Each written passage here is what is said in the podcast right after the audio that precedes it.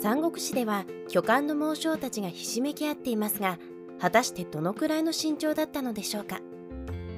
今回は猛将といえばこの方。食の張飛にスポットを当てて考察していきます。私の張飛のイメージとしては身長が 180cm で体重が 100kg くらい。親指と人差し指だけでリンゴを潰せるような感じですね。張飛は三国志演義の記載によると身長が8尺となっています。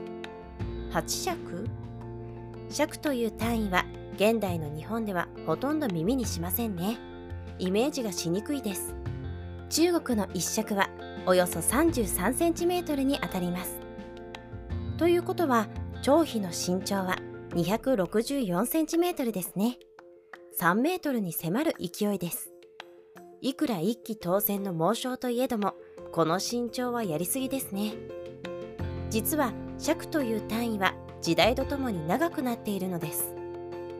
漢の時代では1尺は1尺はおよそ 23cm になります。この計算だと張飛の身長は 184cm です。まさにイメージぴったりですね。食生活や摂取できる栄養のことを考慮すると現代人よりも平均身長が高かったとは考えにくいですね。ただし戦場で重い甲冑を身にまとい武器を手にして活躍するためには人並み以上の体格は必要だったでしょう。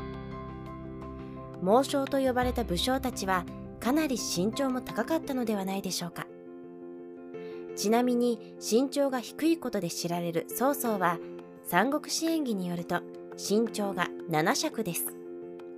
漢の時代の計測ではおよそ 161cm ですね。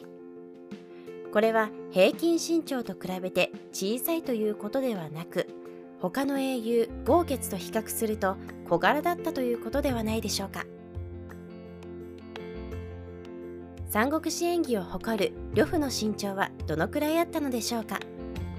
三国志演義によると身の丈は1畳腰回りはトカカとあります。すでに単位が違いますね。10尺イコール1畳ですから単位変換をすると呂布の身長は 230cm です。想像を絶する大きさですが実際に日本人のバスケットプレーヤーにもこの身長の選手はいますしルーマニアには15歳でこの身長のバスケットプレーヤーがいます。ありえない話ではありませんね。ちなみに張飛が愛用するジャボーは上八ジャボーとも呼ばれますが1畳8尺あります。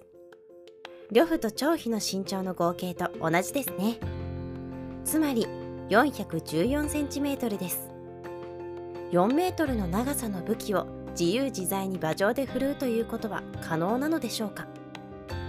馬上ではありませんが日本の戦国時代には10メートルの長槍を装備した足軽部隊があったそうです。